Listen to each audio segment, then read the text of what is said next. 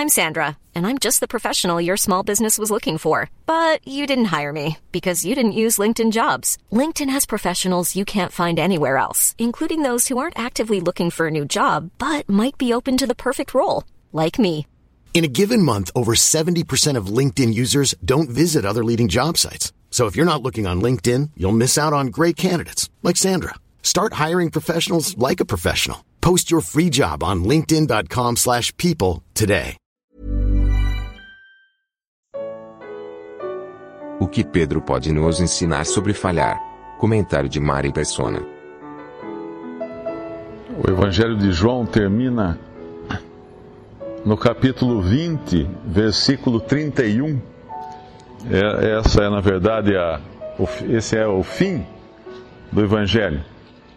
Ele começou dizendo que aqueles que o receberam, aqueles que creram no seu nome, né, deu-lhes o poder de serem feitos de, filhos de Deus, aos que creem no seu nome. E ao longo do Evangelho, ele apresenta o Senhor Jesus como Deus e homem, o Filho de Deus, o Filho eterno de Deus. E agora, quando termina o capítulo 20, ele dá por encerrado, uh, vamos, chamar assim, uh, por encerrada a missão deste evangelho que João escreveu. Versículo 31, versículo 30. Jesus, pois, operou também em presença de seus discípulos muitos outros sinais que não estão escritos nesse livro. Estes, porém, foram escritos para que creiais que Jesus é o Cristo, o Filho de Deus, e para que, crendo, tenhais vida em seu nome. Esse sendo o objetivo do Evangelho apresentar a Cristo, então ele termina a sua missão aqui, nesse versículo. Porém, existe mais um capítulo, que é o 21. E aí nós temos algo de caráter profético. Porque no capítulo 21, no versículo 14, diz que era já a terceira vez que Jesus se manifestava aos seus discípulos depois de ter ressuscitado dos mortos. A primeira vez que ele se manifesta é no capítulo 20 de João, versículo 19. Obviamente ele aparece primeiro a, Maria Madalena, mas uh, a manifestação aos seus discípulos reunidos, reunidos que estavam num, num cômodo com as portas fechadas, no versículo 19 diz: Chegada, pois, a tarde daquele dia, o primeiro da semana, e cerradas as portas onde os discípulos, com medo dos judeus, se tinham juntado, chegou Jesus e pôs-se no meio. Disse-lhes: Paz seja convosco. E dizendo isto, mostrou as suas mãos e o lado, de sorte que os discípulos se alegraram vendo o Senhor. Essa primeira manifestação nos fala do Senhor se manifestando para a igreja, que é o momento em que nós veremos o Senhor, pode ser a qualquer momento, uh, para estarmos para sempre com Ele. A segunda manifestação é no versículo 26. Uh, e, e oito dias depois, estavam outra vez os seus discípulos dentro e com eles Tomé. Chegou Jesus, estando as portas fechadas, apresentou-se no meio e disse: Paz seja convosco. Depois disse a Tomé: Põe aqui o teu dedo e vê as minhas mãos, e chega a tua mão e mete-a no meu lado, e não sejas incrédulo, mas crente. Tomé respondeu e disse-lhe: Senhor meu e Deus meu. Esse Tomé representa o remanescente judeu que irá ver aquele que eles traspassaram. A ênfase aqui é toda dada nas marcas das mãos e do lado, e, e foi o que os judeus fizeram com o Senhor. E esse remanescente então vai chorar, em Zacarias fala isso, é, Zacarias 21, ah, perdão, Zacarias 12, versículo 10, versículo 9: E acontecerá naquele dia que procurarei destruir todas as nações que vierem contra Jerusalém e sobre a casa de Davi e sobre os habitantes de Jerusalém derramarei o espírito de graça e de súplicas. E olharão para mim, a quem traspassaram, e o plantearão como quem planteia por um unigênito, e chorarão amargamente por ele, como se chora amargamente pelo primogênito. Naquele dia será grande o pranto em Jerusalém, como o pranto de Haddad e Rimon no vale de Megidon. E a terra planteará cada linhagem à parte, a linhagem da casa de Davi à parte, e suas mulheres à parte, e a linhagem da casa de Natã à parte, e suas mulheres à parte, a linhagem da casa de Levi à parte, suas mulheres à parte, e assim vai. É, o Senhor será reconhecido então pelos seus na, quando ele vier para reinar. E a terceira aparição do Senhor, a manifestação do Senhor ressuscitado é essa agora do capítulo 21, que, que é uma, uma figura do milênio. Por quê? Porque ele vai prover tudo o que os seus necessitam no milênio.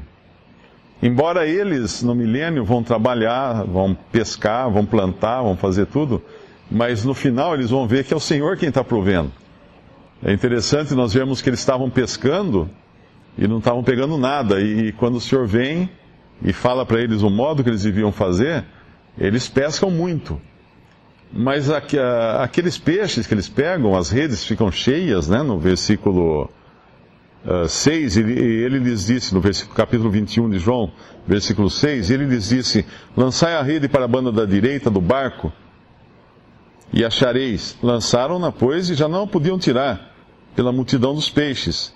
Então aqueles discípulos a quem Jesus, aquele discípulo a quem Jesus amava, disse a Pedro: É o Senhor.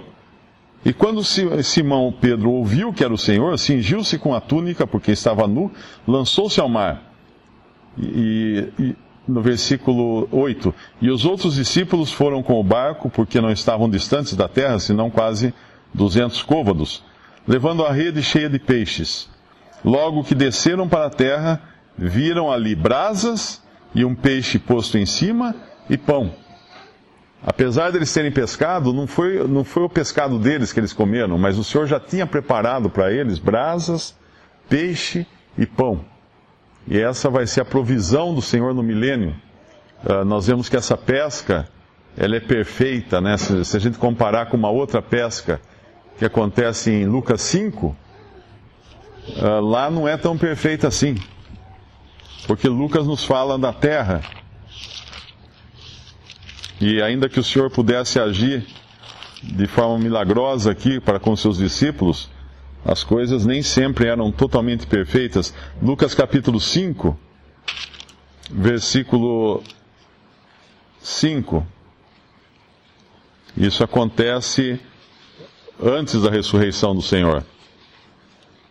E respondendo Simão, disse-lhe: Mestre, havendo trabalhado toda a noite, nada apanhamos mas sobre tua palavra lançarei a rede.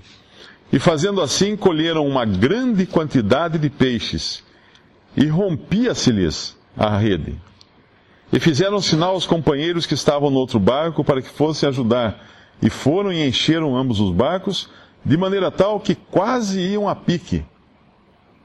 E quando a gente vem no nosso capítulo agora, João 21, versículo 6, no final do versículo, eles lançam a rede, lançaram-na, pois, e já não a podiam tirar pela multidão dos peixes. Mas aqui não fala que ela estava se rompendo, e não fala que o barco ia quase a pique, porque agora é uma condição perfeita no milênio.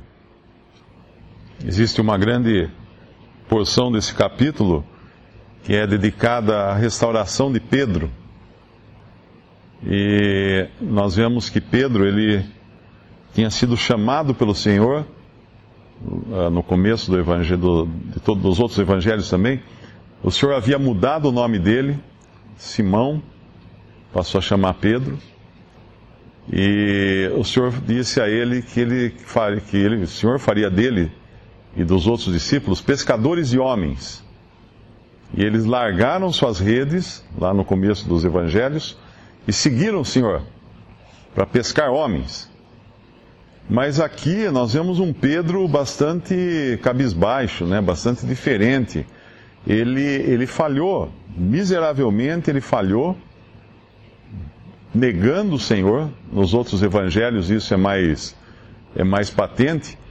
No evangelho de Lucas, o Senhor até olha para ele, ele chora amargamente, arrependido de ter negado o Senhor. Três vezes ele negou o Senhor. E uma, um sentimento que é até bastante apropriado, né, se for falar assim, daquele que, que desaponta o Senhor, eh, é também considerar-se uh, inapto para o seu chamado. O Senhor havia chamado Pedro. Pedro foi. Pedro falhou. E o que Pedro faz? Ele volta à sua vida de antes. É como se ele falasse assim: Bom, eu não sirvo para isso. Eu já mostrei que eu não sirvo para isso. Eu vou voltar a pescar. Ao fazer isso, ele leva outros consigo, né? não que ele, que ele tenha deliberadamente levado os outros, mas os outros seguem o seu exemplo, porque Pedro tinha uma posição uh, forte entre os discípulos, até pelo seu tipo, pelo seu caráter, né? pela sua maneira de ser. No versículo 3, disse-lhe Simão, Simão Pedro, vou pescar. Dizem-lhe eles, também nós vamos contigo. Foram, subiram logo para o barco e naquela noite nada apanharam. Aqui nos fala também de toda, toda a frustração que há no cristão eh, que decide voltar ao seu velho modo de vida. Né? Nada vai, ele não vai conseguir nada. Ele não vai pescar coisa alguma. Mas aí nós temos o Senhor aqui intercedendo, porque o Senhor estava aqui também para restaurar Pedro. E se Pedro havia negado o Senhor três vezes, se Pedro havia se aquecido nas brasas preparadas pelos inimigos do Senhor, e se Pedro havia se sentado na companhia dos ímpios, enquanto o seu Senhor era julgado, aqui nós vemos um Pedro que ele vai se aquecer, se aquecer nas brasas que o Senhor prepara para ele, ele vai se sentar junto com os seus irmãos, agora, aqueles, os outros discípulos, aqueles que são seus amigos né, em Cristo, e ele vai ser testado três vezes pelo Senhor. Da outra vez ele negou três vezes, agora ele vai ser testado três vezes. Visite respondi.com.br. Visite também 3minutos.net.